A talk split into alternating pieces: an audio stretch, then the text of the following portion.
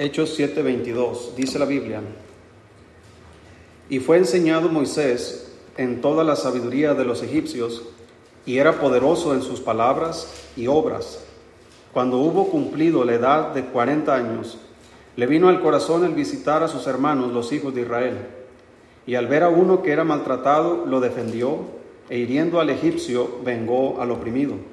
Pero él pensaba, que sus hermanos comprendían que Dios les daría libertad por mano suya, mas ellos no lo habían entendido así. Vamos a orar. Dios, gracias por su palabra. Bendígala, Señor. Ayúdanos a entender, Señor, qué es lo que usted quiere de nosotros y ayúdenos a obedecer. En el nombre de Jesús se lo pedimos. Amén. Cuando Dios obra en nuestras vidas, una de las cosas que evita que Dios obre en nuestras vidas es hacer las cosas a nuestra manera de pensar. La Biblia dice que no debemos confiar en nuestra propia opinión, sino que teme a Jehová y apártate del mal. La Biblia nos enseña, hermano, que si hacemos las cosas como nosotros pensamos hacerlas, nos vamos a equivocar. Hay ejemplos, hay muchos en la Biblia. Usamos el ejemplo de Abraham para hablar acerca del tema de la fe, cómo él dudó en aquel entonces cuando Dios le había dado la promesa de un hijo y él tuvo un hijo con quien no debía tenerlo pensando en ayudar a Dios. Y no era el plan de Dios así. Que anda una mosca, hermano, que me anda siguiendo.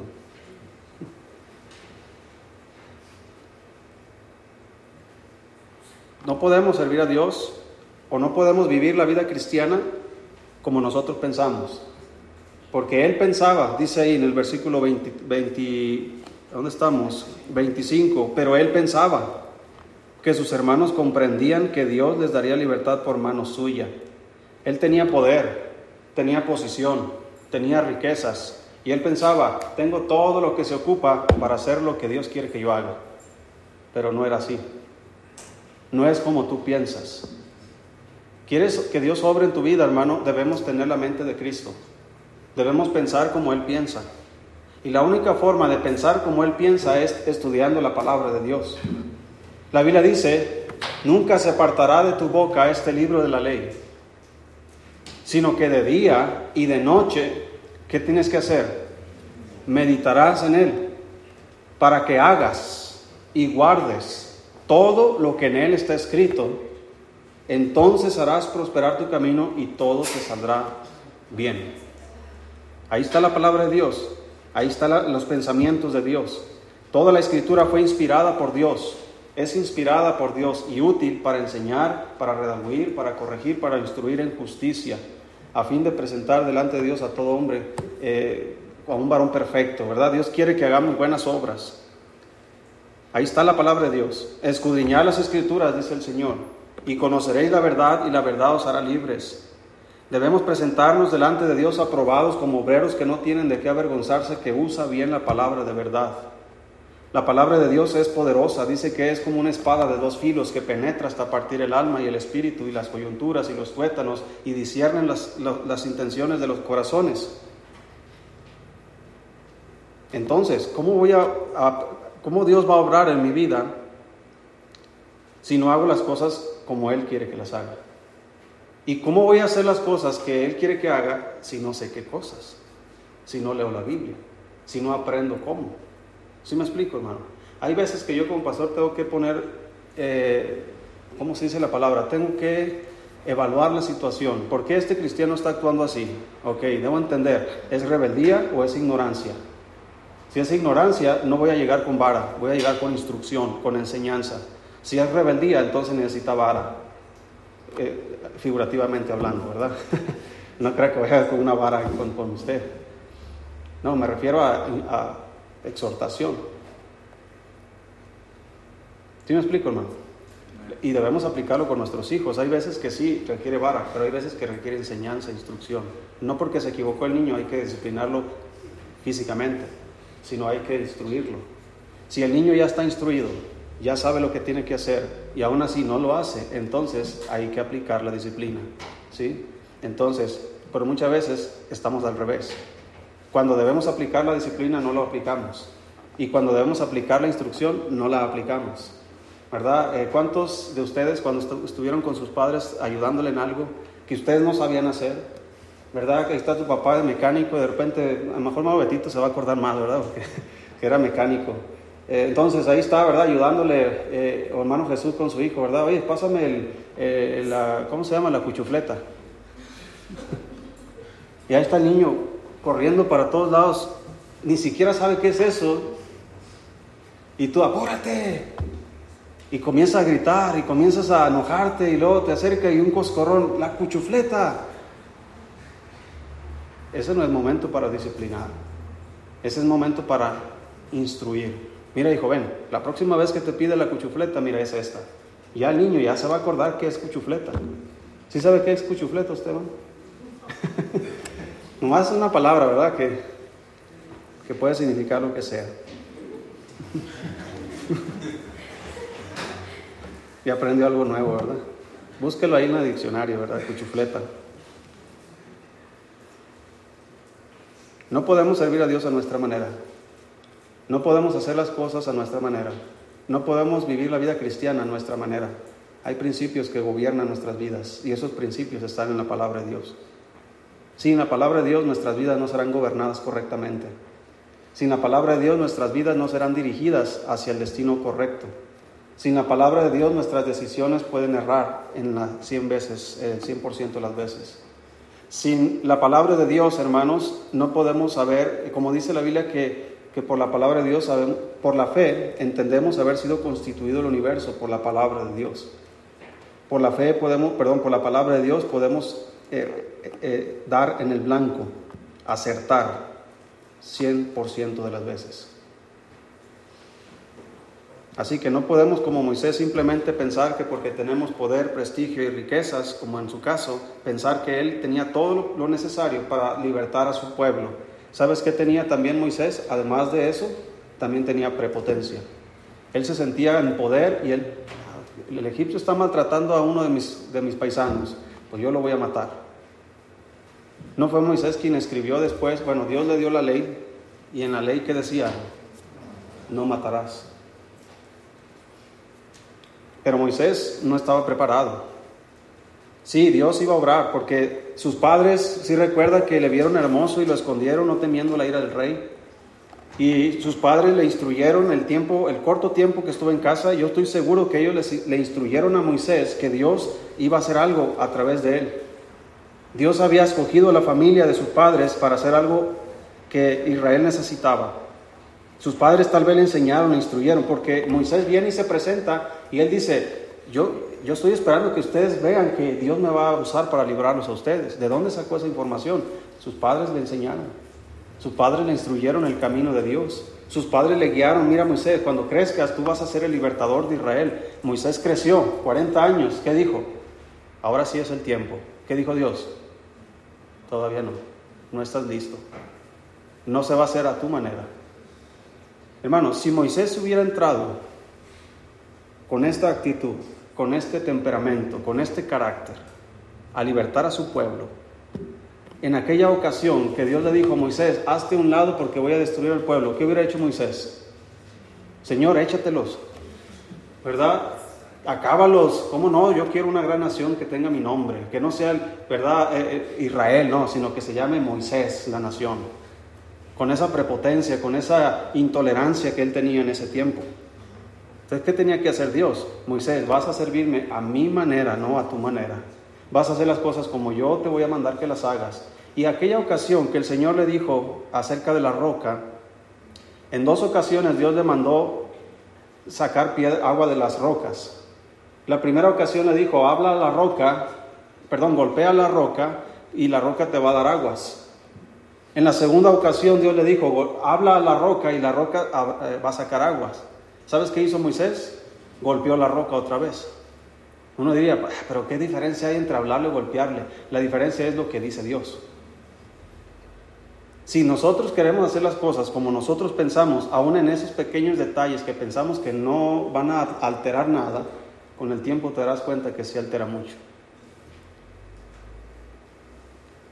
No voy a entrar en, en detalles, ¿verdad? Nos vamos a ir por el puro tronco hasta arriba, sin irnos por las ramas pero nomás voy a tomar esta rama, ¿verdad? Para llegar más rápido arriba. En nuestros matrimonios, muchas veces nosotros actuamos y hacemos las cosas a nuestra manera.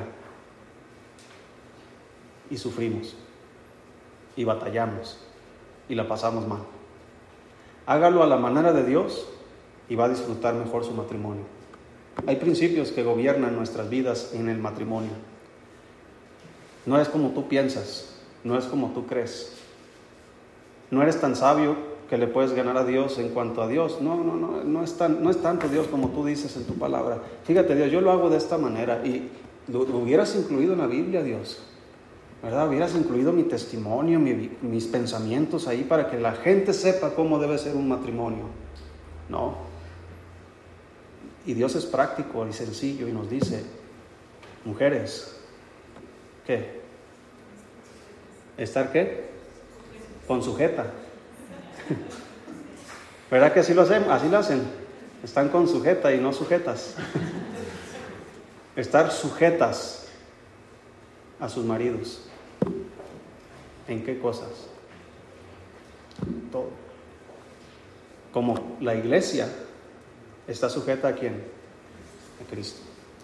Es por eso que como iglesia, hermano, debemos aprender a sujetarnos a Cristo, para poder que las hermanas puedan tener una mejor visión de cómo es sujetarse a Cristo.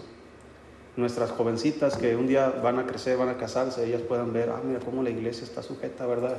A Cristo, cómo la iglesia obedece a Cristo, cómo la iglesia sirve a Cristo, ella, ellas van a tener una mejor perspectiva de cómo es ser una esposa. ¿Y qué dice Dios respecto a los hombres casados? Maridos, ¿qué? Amar. Hermano Julio, ¿amas a tu esposa? Como Cristo ama a la iglesia. Hermano Carlos, ¿ama a tu esposa? Ahí yo vi que estaba conectada ahí. Yo creo que la está viendo.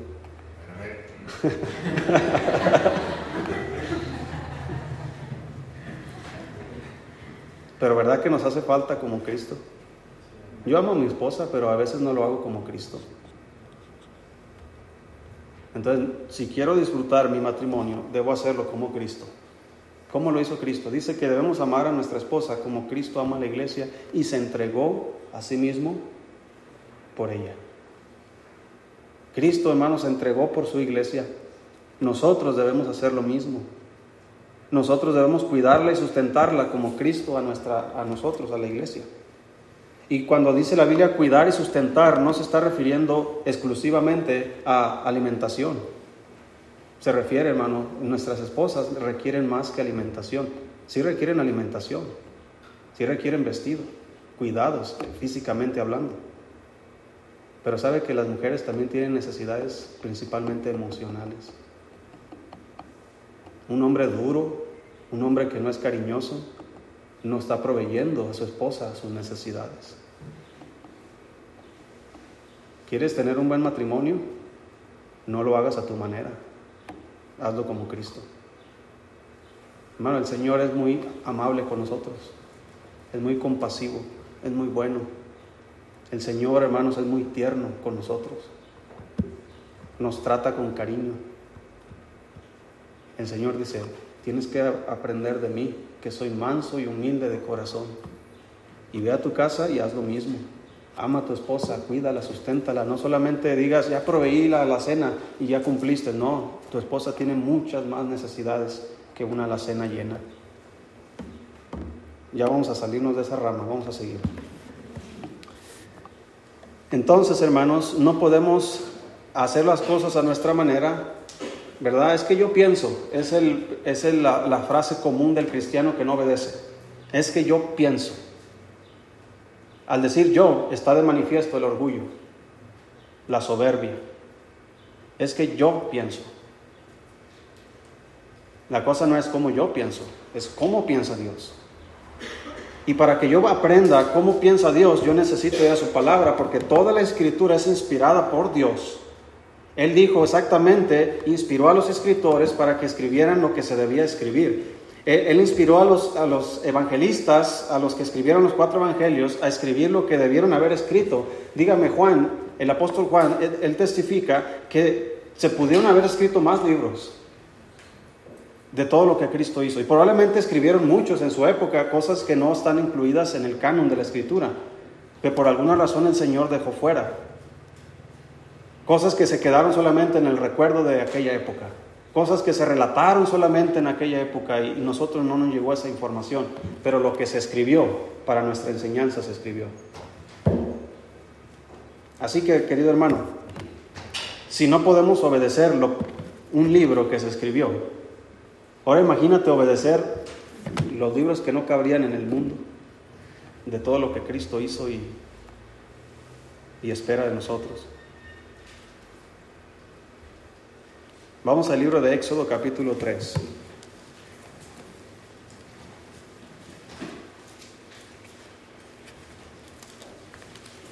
No podemos servir a Dios, hermano, a nuestra manera. No, no es de que nosotros somos muy innovadores para servir a Dios y que, mira, Dios, tengo una mejor idea. ¿Qué te parece si lo hacemos así o así? Ahora, el Señor dijo, hay diversidad de dones, pero el Espíritu es el mismo. Hay diversidad de ministerios. Hay muchas cosas que podemos hacer, pero el, el Señor es el mismo. Y luego dice, hay diversidad de operaciones, es decir, hay más de una manera de pelar un pollo. ¿Ok? Podemos hacer la misma cosa operándolo de diferente manera. Ahí es dependiendo los dones que tengamos. Pero eso no significa que porque tenemos diversidad de operaciones, ¿sí? operaciones habla de la manera en cómo vamos a llevar a cabo un ministerio, hay diversidad de ministerios.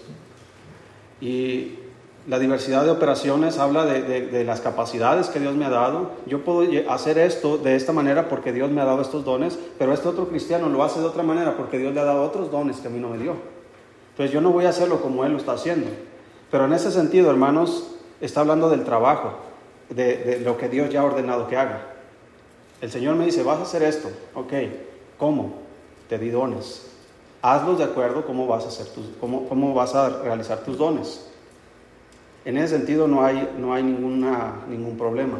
Yo me refiero en el sentido de que hacerlo como yo pienso. ¿Verdad? Yo creo que hay que hacerlo así. En las iglesias, hermano, que los cristianos comienzan a poner sus opiniones por encima de la palabra de Dios o por encima del liderazgo cristiano, esas iglesias normalmente sufren, hermano, porque están siempre peleándose. No, es que no lo hizo como yo quería que lo hicieran. ¿Verdad? Y cosas, y casi siempre son cosas que no importan. No, yo no quería blanco y el pastor pintó blanco. ¿Verdad? Yo pensaba que era mejor el, el rojo, porque la sangre de Cristo, ¿verdad? Hasta espirituales, ¿verdad? esas cosas no importan, hermano. ¿Verdad? No, no hace diferencia en la vida cristiana, solamente adorna el lugar. Pero en lo que Cristo dice que debo hacer y en lo que yo pienso que debo hacer, ahí no debe haber un choque, hermano. Yo debo quitar mi opinión y debo seguir a Cristo totalmente. Éxodo capítulo 3, si lo tienes. Cuando Dios obra nuestras vidas, dice ahí, apacentando Moisés, versículo 1, las ovejas de Jetro su suegro, sacerdote de Madián, llevó las ovejas a través del desierto y llegó hasta Horeb, monte de Dios. Y se le apareció el ángel de Jehová en una llama de fuego en medio de una zarza, y él miró y vio que la zarza ardía en fuego y la zarza no se consumía. Entonces Moisés dijo, iré yo ahora y veré esta grande visión. ¿Por qué causa la zarza no se quema?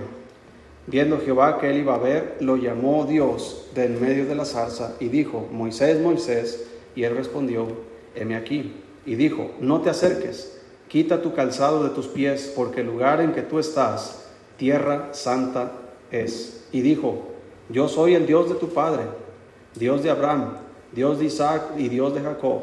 Entonces Moisés cubrió su rostro porque tuvo miedo de mirar a Dios. Dijo luego Jehová, bien he visto la aflicción de mi pueblo que está en Egipto, y he oído su clamor a causa de sus exactores, pues he conocido sus angustias, y he descendido para librarlos. ¿Quién? Moisés o Jehová. Pero Moisés pensaba que él iba a ser el bueno. Y he descendido para librarlos de mano de los egipcios y sacarlos de aquella tierra a una tierra buena y ancha, a tierra que fluye leche y miel, a lugares del cananeo, del eteo, del amorreo, del fereceo, del ebeo y del jebuseo. El clamor pues de los hijos de Israel ha venido delante de mí, y también he visto la opresión con que los egipcios los oprimen. Ven por tanto ahora y te enviaré a Faraón para que saques de Egipto a mi pueblo, los hijos de Israel. Versículo 11. Entonces Moisés respondió a Dios, ¿quién soy yo para que vaya a Faraón y saque de Egipto a los hijos de Israel? Ya no piensa igual Moisés. Al principio él pensaba que por él, porque tenía poder, tenía riquezas, tenía posición, pero ya no tiene poder aquí, ya no tiene riquezas, ya no tiene posición. Pero sí sabes qué tiene? Obediencia. Dios trabajó en su vida. Y este pequeño evento de la zarza, hermanos, nos enseñan algunos principios. En primer lugar, para que Dios obre nuestras vidas, primero debemos estar en los territorios de Dios. Dice que Él llegó hasta el monte de Dios, el monte Oreb. Debemos estar en los territorios de Dios para que Dios obre nuestras vidas. Debemos estar cerca del Maestro para aprender sus lecciones. Debemos estar cerca del que hace los milagros para poder contemplarlos. Pero si tú y yo, hermanos, estamos apartados de Dios, estamos lejos de sus territorios, ¿y sabes cuáles son sus territorios? Aquí está hablando de un monte. Pero hoy día, hermano, ¿dónde es donde Dios obra? ¿Dónde está la casa de Dios ahora? En Jerusalén no ni existe la casa de Dios ahí. Está destruida. Un día va a existir una casa ahí donde Dios, el Señor Jesús se va a sentar como Rey de Reyes, pero eso todavía no pasa. ¿No dice la Biblia que Pablo le dijo a Timoteo, eh, le dio instrucciones y le dijo, mira, para que si tardo sepas cómo debes conducirte en la casa de Dios, que es la iglesia del Dios viviente, columna y baluarte de la verdad? ¿Dónde es entonces el territorio de Dios en la actualidad? Es la iglesia. ¿De dónde crees que Dios va a sacar obreros para su viña? De su iglesia. ¿De dónde crees que Dios va a transformar este mundo? De su iglesia. De ahí van a salir los siervos de Dios. De ahí van a salir los que van a hacer algo para Dios. De ahí van a, salir las familias que van a impactar a otras familias. Pero si no estamos ahí, si no estamos en el territorio, entonces ¿cómo Dios va a obrar? Si no venimos a la iglesia, entonces ¿cómo Dios va a obrar? Hay otro principio aquí. Es Dios quien nos busca. Es Dios quien, hermanos, tuvo en su mente cómo voy a traer a Moisés, cómo le voy a informar que yo lo voy a usar, que yo lo voy a llevar a Egipto para que saque a mi pueblo. ¿Cómo? Y a Dios se le ocurrió algo. Voy a encender esta salsa. Y encendió la salsa y la salsa no se consumía y no se consumía. Y no se... Entonces Moisés está observando ahí por qué esa zarza no se consume. Ya Dios atrapó su atención. Y Dios usa esto, hermano. Con algo Dios nos va a atrapar. Un pensamiento, una necesidad, algo Dios va a traer a tu vida. Cuando tú estás en sus territorios, Dios te va a querer usar. Y te va a atrapar. De repente estás pensando ahí, una necesidad, un problema, algo. ¿Qué puedo yo hacer por eso? No es porque tengas poder, riquezas y posición como Moisés, sino porque estás en un lugar santo. Porque el Señor está aquí en medio de nosotros y Él es santo. Por lo tanto, si Él está aquí, hermano, la Biblia nos dice que nosotros también debemos ser santos en toda vuestra manera de vivir. Y en ese territorio de santidad, de pureza, es donde Dios nos usa como vasos limpios. Y Él va a escoger vasos limpios. Y si estamos sucios, pero estamos en su presencia, Él nos va a limpiar con su sangre. Porque si alguno dice que no tiene pecado, miente. Pero dice la Biblia que si confesamos nuestros pecados, Él es fiel y justo para perdonarnos y limpiarnos de toda maldad. ¿Pero dónde? En su presencia, en el lugar santo. No en, el, en Jerusalén, en el templo, sino en la iglesia de Dios que es columna y baluarte de la verdad. Dios nos va a traer, hermanos, con algo, como Dios atrajo a Moisés con la zarza. Dios, hermano, nos llama o nos va a obrar en nuestra vida cuando respondemos al deseo que Él ha puesto en nuestro corazón. Versículo 4 dice, viendo Jehová que Él iba a ver, ¿qué hizo Dios? Lo llamó. Es decir, Dios ya puso la zarza. Ahí está la zarza. Dios puso el fuego. Ya Moisés está atento a eso. Ahora, hermanos, si Moisés no pone manos a la obra, si Moisés no toma la decisión, voy a ir a ver qué está pasando, hasta ahí se acaba todo. Y así pasa, hermanos. Venimos a la iglesia. El Señor dice que le agradó al Señor salvar a los creyentes por la locura de la predicación. Y nos sentamos ahí y Dios comienza a encender una zarza en tu vida, comienza a llamar tu atención con algo, con un pensamiento, con algo que estás viviendo. El Señor agarra su palabra y, de una manera eficaz, como espada de dos filos, penetra hasta partir tu corazón y, y tus pensamientos. Pero si tú te quedas hasta ahí y no vienes a ver por qué Dios te está diciendo esto, no va a suceder absolutamente nada. Vamos a, llegar, vamos a irnos exactamente como llegamos. Pero cuando respondemos a esos deseos, porque Dios es el que produce en nosotros el querer como el hacer por su buena voluntad. Así que Él pone el deseo de hacer algo. Ya está ahí. ¿Qué me toca a mí? Hay que ir a ver, ¿por qué Dios quiere esto de mí? Pero si no respondemos a ese llamado, Simplemente el Señor pudo haber escogido a cualquier otro más. Nos descarta y perdemos la bendición. También, hermanos, versículo 5. Y dijo, no te acerques, quita tu calzado de tus pies, porque el lugar en que tú estás, ¿qué es? Es tierra santa. Cuando Dios está obrando nuestras vidas, hermano, nos enseña a hacer las cosas a su manera, Estamos en sus territorios, es un lugar donde Dios va a obrar. Él nos atrae siempre, pone deseos en nuestros corazones, pero comienza a quitar estorbos en nuestras vidas. Hay cosas, hermano, que van a estorbarnos. ¿No dice la Biblia que teniendo delante de nosotros, eh, en derredor nuestro, tan grande nube de testigos? ¿Qué está? ¿Qué se oye? Ha de ser un pájaro, ¿verdad? No sé. Despojémonos, dice la Biblia. ¿De qué? De todo peso. Y del pecado que nos hace. Hay cosas que nos estorban, hermano. Hay amistades que nos estorban. Inclusive hay familiares que nos estorban. Hermano, ¿cómo estorban muchas familias a los cristianos? Mira, es, muy común que cristianos falten a la iglesia porque ya llegó su tío, su mamá, su abuelita a la, casa. Y no vienen. Ah, es que tengo que atender. No, pues que se quede su mamá ya y dígale, mamá, o viene conmigo a la iglesia o ahí me espera en la casa, ahorita vuelvo. Vaya preparando la comida, hasta se ahorra la, eh, la comida, ¿verdad? ¿Sí me explico, hermanos? Pero no, ya nos estorbó de venir.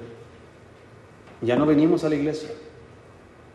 Dios sabe qué iba a pasar, va a pasar esta semana, pero tú no lo sabes y no viniste. Dios tal vez te iba a decir qué es lo que tenías que hacer esta semana. Tal vez había dificultades donde Dios te quería librar, pero como no viniste, no supiste cómo. Y vas a pasar por las dificultades sin saber y pensar que Dios te iba a librar. Así que Dios quita los estorbos. Hay actitudes en nuestros corazones, hermano, que estorban para que Dios obre nuestras vidas. Así que Dios quiere tratar con ellas.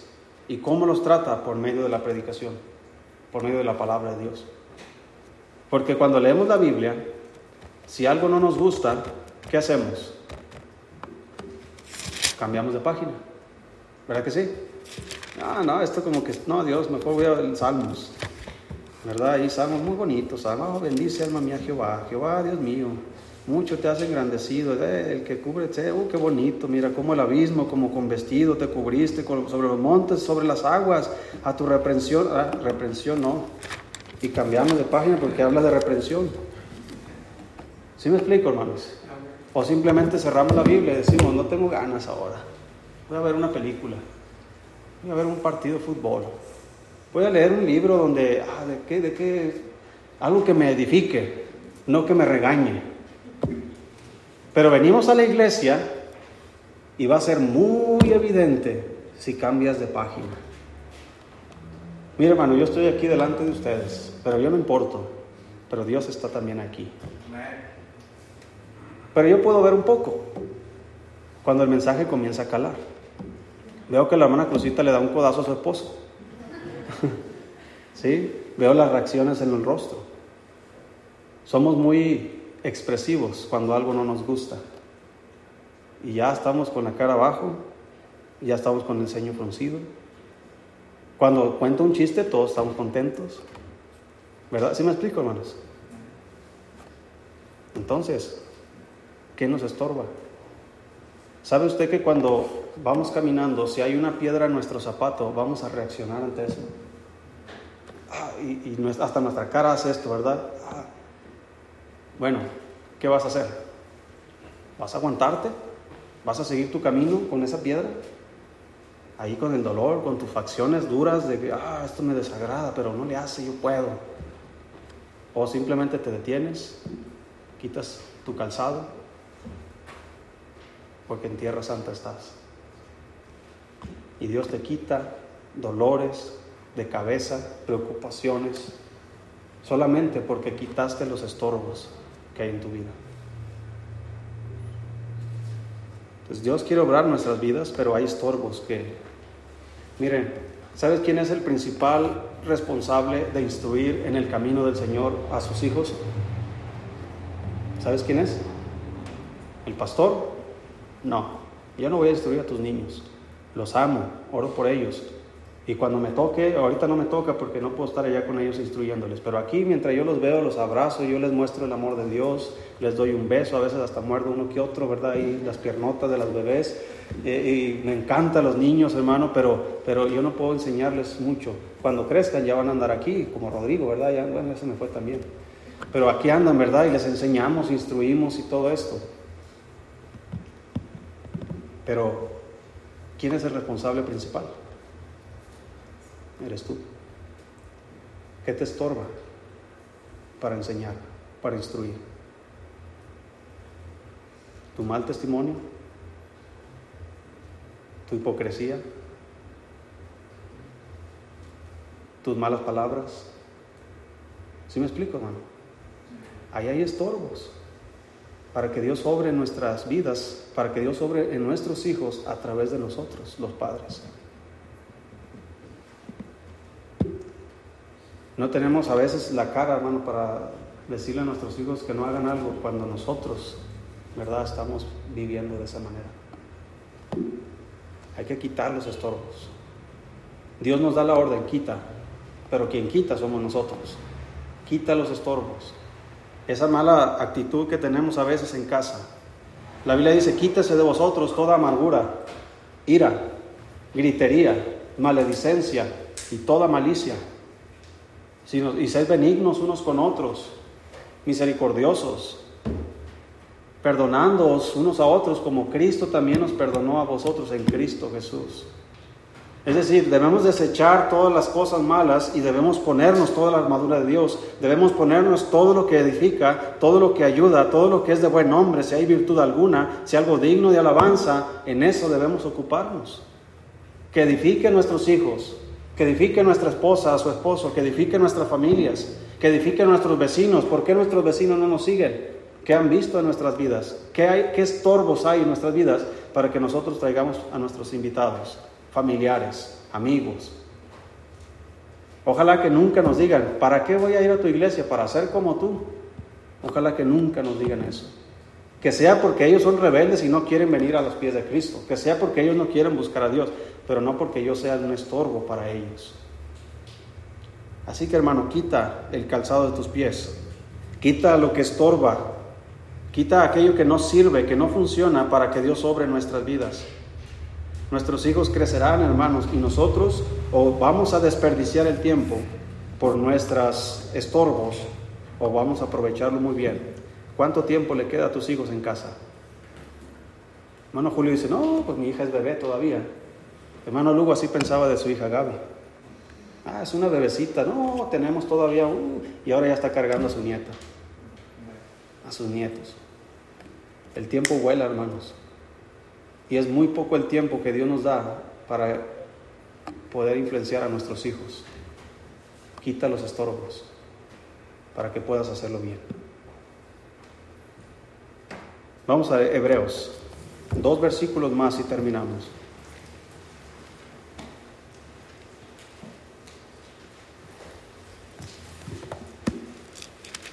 Creo, hermano, yo estoy convencido que pudiéramos estar en mejores condiciones espirituales y pudiéramos estar en mejores condiciones laborales en el sentido del servicio cristiano, pero nos hace falta, hermanos, hacer las cosas como Dios las hace. Nos hace falta estar en los territorios de Dios. Nos hace falta, hermanos, eh, obedecer a los deseos que Dios pone en nuestras vidas y nos hace falta quitar los estorbos de nuestras vidas. Estaríamos en mejores condiciones. Serías un mejor esposo, un mejor padre, serías un mejor cristiano. Pero como todavía seguimos aquí es porque Dios todavía quiere seguir obrando. Podemos avanzar, podemos crecer, podemos cambiar. Dice Hebreos 11, 25. Versículo 24 dice, por la fe Moisés, hecho ya grande, rehusó llamarse hijo de la hija de Faraón escogiendo antes ser maltratado con el pueblo de Dios que gozar de los deleites temporales del pecado. Dice la Biblia, hermanos, que Moisés escogió. Entonces, cuando Dios obra nuestras vidas, Dios cambia nuestros deseos. ¿Qué vamos a escoger? Escogiendo maltrato en lugar de deleite. Y no es un deleite bueno, es un deleite del pecado. Y el maltrato al que se refiere no es un maltrato malo, es un maltrato que purifica el corazón, que cambia las vidas. Así que, si quieres que Dios sobre en tu vida, deja que Dios cambie tus deseos. ¿Cuáles son tus deseos ahora? Tus deseos son como, son pues, fueron puestos por Dios ahí. Una de las oraciones que yo hago, hermano, comúnmente, casi siempre, yo le digo al Señor, Señor, pon tus deseos en mi corazón. Yo quiero hacer lo que tú quieres que yo haga, pero yo quiero ser consciente de eso. Yo quiero verlo. Y aunque esto no es de emociones, pero también quiero sentirlo, Señor. Quiero sentir aquí qué es lo que yo debo hacer, pero que sean tus deseos. Porque mis deseos a veces no tenemos ni ganas de hacer nada. O a veces nuestros deseos son mal enfocados. No son malos tal vez, pero son mal enfocados. Dios cambia mis deseos. También Dios cambia mis prioridades. Dice, teniendo por mayores riquezas el vituperio de Cristo que los tesoros de los egipcios. ¿Qué es prioridad en tu vida? ¿A qué le tiras? ¿En qué inviertes más? ¿En qué te enfocas más? Esa es tu prioridad. El Señor lo dijo de esta manera, porque donde está vuestro tesoro, ahí estará también vuestro corazón. ¿Cuál es tu prioridad? En este, en este mundo, hermanos, podemos ser una de dos cosas. Podemos ser cristianos radicales o podemos ser tibios. ¿Tibio qué significa? ¿Cómo es? Eh, pues no soy ni, muy, muy cristiano, que digamos, pero tampoco soy muy mundano. No, no soy, es que no soy tan fanático como el pastor que ahí se la lleva en la iglesia, pero sí creo en Cristo, pero sí creo en Dios. Es que no, no hay que tomarlo tan a pecho todo lo que se predica ahí. Como dice, toma lo bueno y deja lo malo. Yo leí un libro que se, se llama Pastorear no es lo que parece ser, es más. Y cuenta ese hombre la historia de su vida. Y dice él en su introducción, dice, yo sé que no todo lo que yo digo es infalible. No todo, porque hay partes que son la escritura y esas partes son infalibles, no, no fallan. Pero dice, solamente que no tires el trigo con la paja. El momento de estar, ah, esto no, esto no, espérate, Analízalo bien con la palabra de Dios y no vayas a tirar el trigo con la paja. Así que cuando juzgamos nosotros, ah, toma lo bueno y deja lo malo, pero si no sabes discernir entre el bien y el mal, ¿cómo vas a saber qué vas a tomar? ¿Cómo vas a saber exactamente si eso que tomaste es bueno para ti o es malo? Va a ser conforme a tu propio criterio, va a ser como Moisés, que él pensaba que así era la cosa. Así que hermano, Dios cambia nuestras prioridades cuando estamos, cuando Él está obrando en nuestras vidas. Ya antes pensaba yo este plan, ¿verdad? Y quiero lograr esto en mi vida, pero cuando estoy en sus territorios, Dios comienza a obrar. Y como que ya esto no me parece tan bien. No era malo el plan, pero no era la voluntad de Dios. Ahora me, me encuentro en otro camino totalmente diferente. Algo que Dios, yo ni siquiera había planeado, pero resulta el mejor. Al final de nuestras vidas, querido hermano, nos daremos cuenta si nos equivocamos en nuestro camino. Porque dice la Biblia que hay caminos que al hombre le parecen derechos, pero su fin, ¿cuándo es que se da cuenta que es camino de muerte? Cuando termina su camino. Cuando ya estamos ahí casi a punto de morir, tal vez muchos vamos a estar pensando, debí haber hecho diferente mi vida. Debí haber tomado aquella decisión que el Señor quería que tomara y porque yo pensaba diferente, no lo hice. Pero ya es tarde.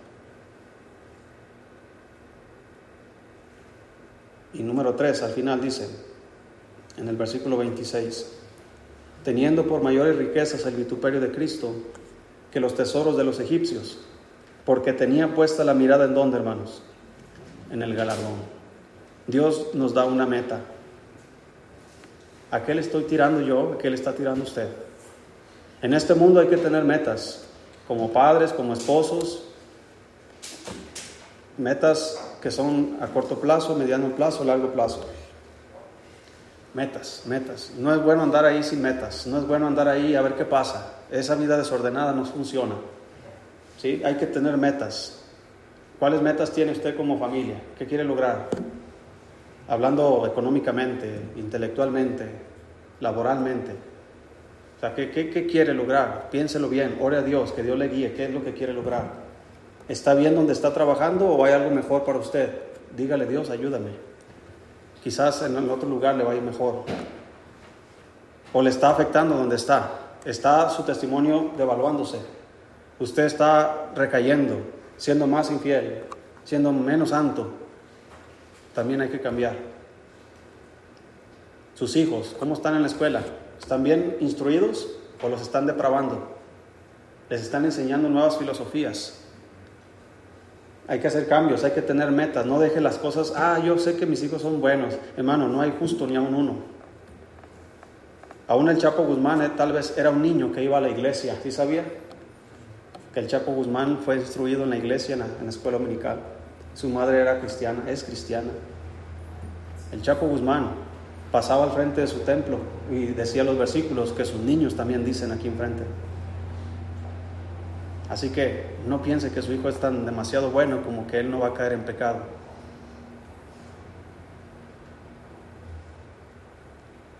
¿Sí me explico, hermanos? Tenga una meta. ¿Qué quiere lograr en la vida de sus hijos? Aunque ellos van a tener su propia meta. Pero hasta donde Dios nos permite tener a nuestros hijos, ¿qué quiero lograr? ¿Qué quiero enseñarles? ¿Qué quiero que ellos logren mientras están en mi casa? Que terminen una carrera, siga esa meta, invierta, trabaje por ello, que, aprenda un idioma, échele ganas, si es, si tiene la capacidad de hacerlo. Que aprenda un oficio, enséñele, instruyele. ¿Qué sabes usted? Que Irán aprenda mecánica sería ideal. ¿Cuántas veces le ha librado la mecánica económicamente? Le ha ayudado. o la carpintería.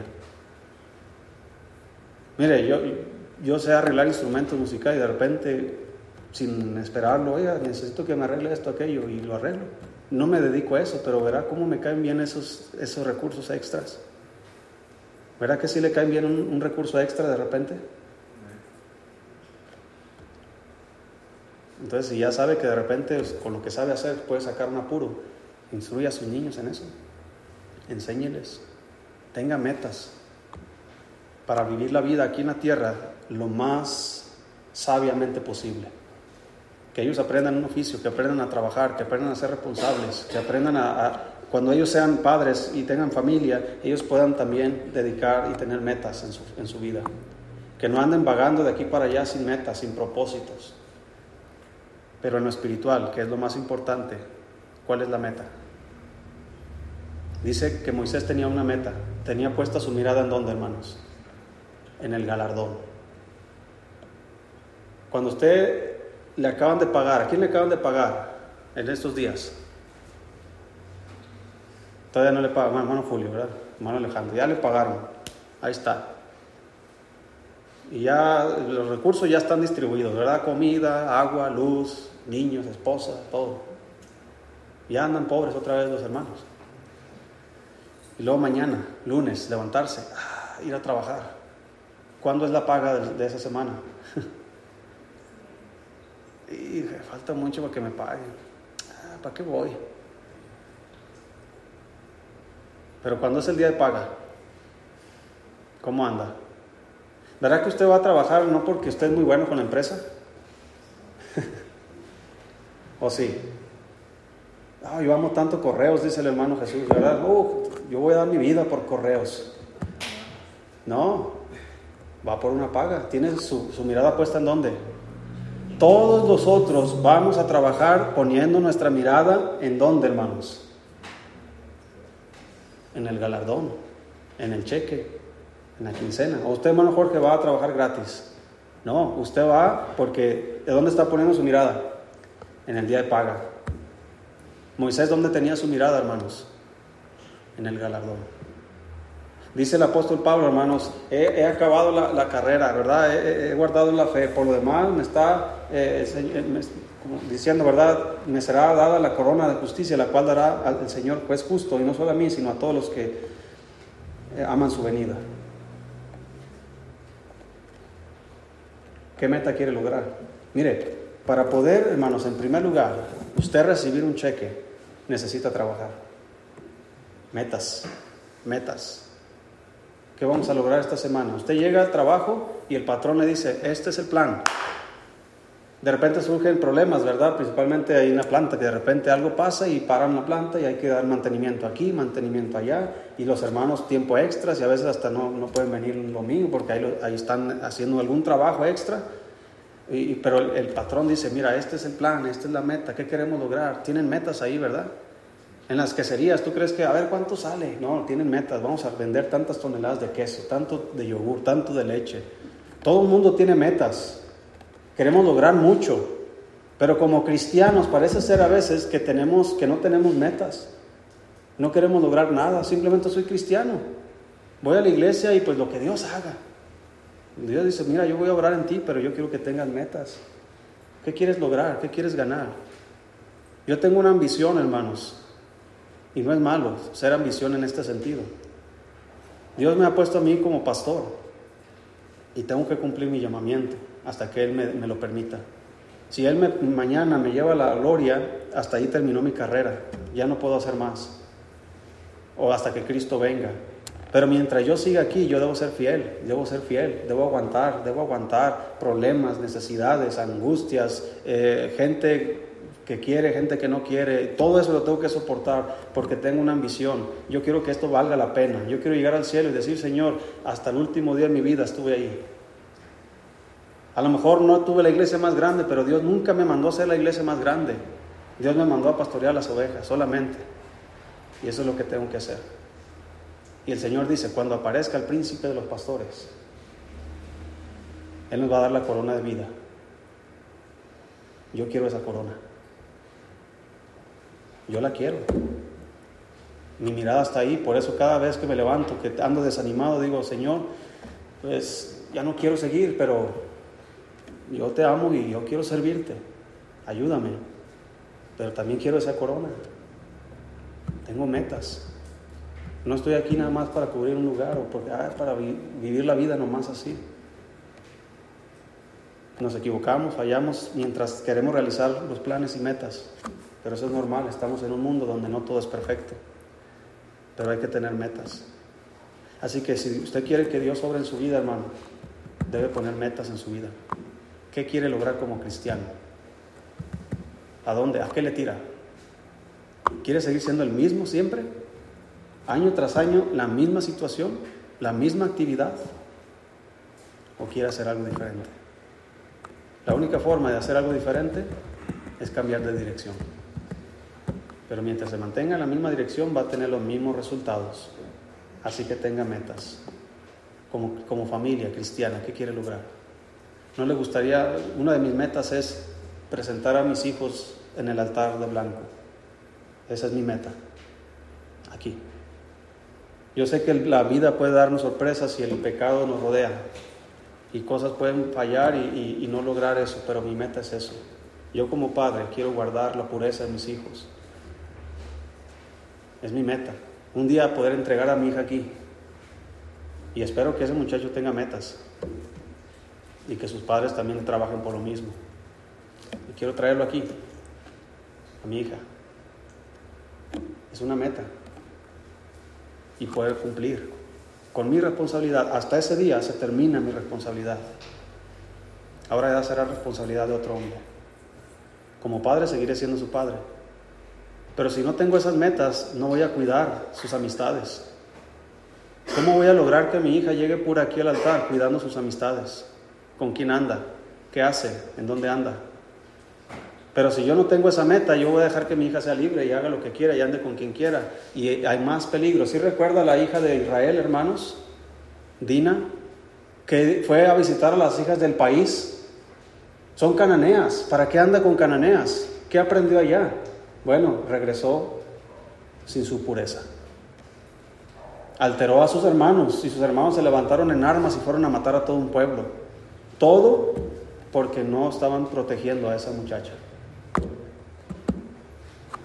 Ahí hay una meta. ¿Cómo la voy a cumplir? ¿Deseando? No. Cuidando, eh, enseñando, instruyendo.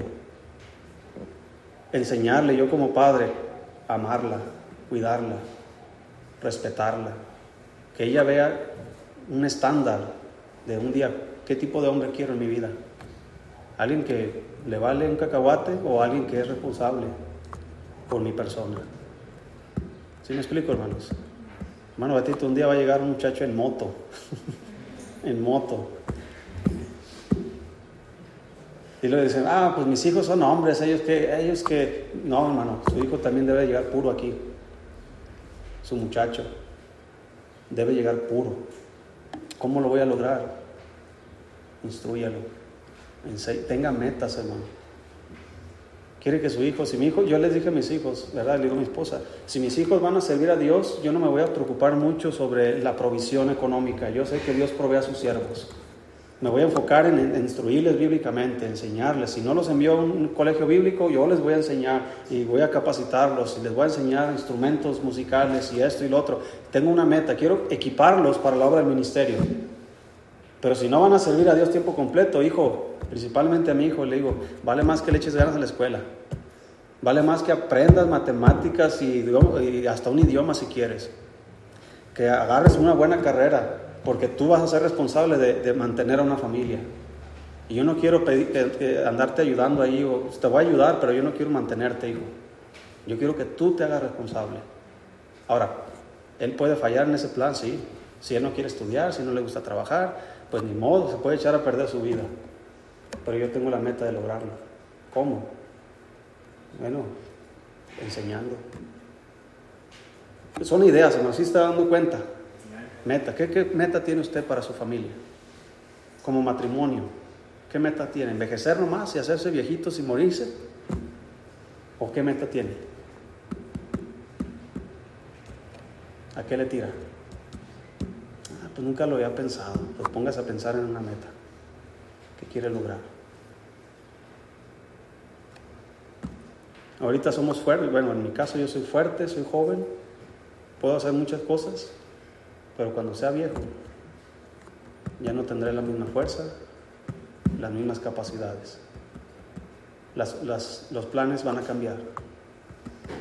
Uno, uno, de los planes que tenemos mi esposa y yo es tener una cafetería cuando seamos viejitos. Ya cuando nos jubilemos de, pastor, ¿verdad? Ya, no puedo pastorear, hermano, ya, ni, ya, no, ya no los aguanto, ¿verdad? Ya me quiero jubilar. Vamos a poner una cafetería a un lado de la iglesia para venderles a ustedes. Le digo que vamos a quebrar porque nos vamos a tomar todo el café. y poner postres y todo eso. Y ya tengo en mi mente un local bonito y todo eso así. Metas, hermano. Hay que hacer algo en la vida. Hay que servir al Señor. Pero sin metas no llega a ningún lado. Y Dios no puede obrar en una mente vacía. Dios necesita ordenar nuestros pensamientos a su voluntad. ¿Sí? Y eso, hermano, cada vez que venimos a la iglesia, Dios comienza a darle forma a nuestros pensamientos. Cada vez que usted lea la Biblia, Dios le da forma a sus pensamientos para que usted pueda tener una buena meta. Así que Pablo dijo, hermano, no pretendo haberlo alcanzado, pero una cosa hago, olvidando ciertamente lo que queda atrás y extendiéndome hacia lo que está delante, al premio del supremo llamamiento de Dios. Esa es su mirada. Moisés tenía puesta su mirada en el galardón, porque estaba viendo, como viendo al invisible. Así que seamos nosotros, sigamos ese mismo ejemplo y vivamos la vida cristiana, hermanos, con productividad, con provecho, con frutos. Porque detrás de nosotros vienen otros cristianos, nuestros hijos, otras personas, y hay que dejar el camino limpio, como estos hombres, ¿verdad? Que son para nosotros, dice, teniendo en derredor nuestro tan grande nube de testigos. Son ejemplos de buen testimonio que Dios obró en ellos. Vamos a orar, hermanos. Señor, gracias por su palabra. Bendiga, Señor, lo que hemos escuchado. Ayúdanos, Señor, a, entender que para que usted obre nuestras vidas, Señor, no podemos vivir desordenadamente. No podemos hacer las cosas a nuestra manera. Ayúdanos, Señor, y perdónanos por hacerlo así muchas veces. Queremos hacer su voluntad simplemente. Los resultados le, pertenecen a usted. Solo ayúdanos, Señor, a entender su voluntad. Que podamos cambiar nuestras mentes, Señor, y, moldearlas a su mente para que podamos hacer exactamente lo que usted pide.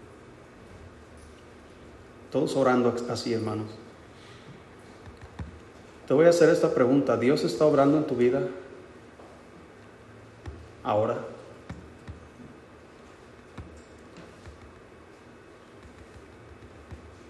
En esta época de tu vida, en este tiempo, a estas alturas de tu vida, Dios está trabajando contigo, te está cambiando, te ha dado metas, deseos, o simplemente vienes a la iglesia como una rutina, para que el pastor no diga que no fui.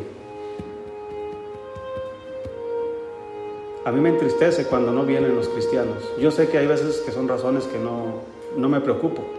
Yo sé que no están pasando la mano. Pero hay veces que sí me preocupo. Digo, ¿por qué el hermano no viene?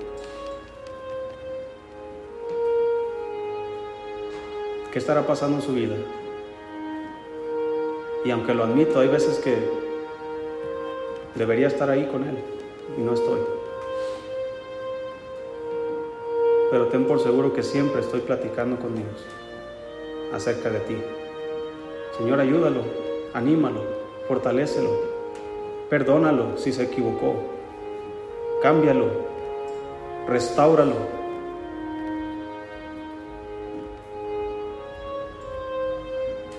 Deja, hermano, que Dios obre en tu vida.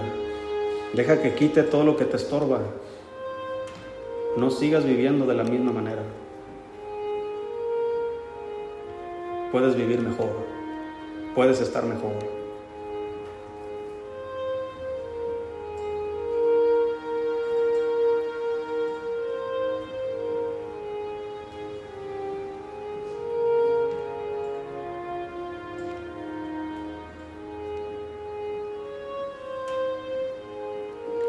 Señor, gracias por su palabra. Ayúdanos a meditar, Señor, lo que hemos oído, llegar a casa y poner en práctica. No nos dejes, Señor, ser iguales. Aún como aquel profeta, Señor, que quería hacer su propia voluntad y usted aún utilizó esa burrita para decirle que no. Aún así, Señor, permite que aún las piedras nos digan que no debemos seguir por ese camino. Pon estorbo, Señor, en nuestras vidas. Un cerco de espinos que eviten que nos desviemos. Pon en nuestros hijos, Señor, ese cerco de protección y ayúdanos a hacer su voluntad. En el nombre de Jesucristo se lo pido. Amén.